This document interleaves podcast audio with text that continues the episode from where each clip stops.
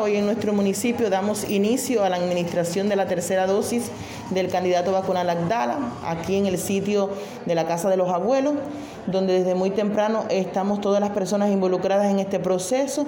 para darle comienzo y para tener todos los materiales necesarios para el inicio. Desde muy temprano ya comenzaron a asistir las personas que hoy le corresponde la tercera dosis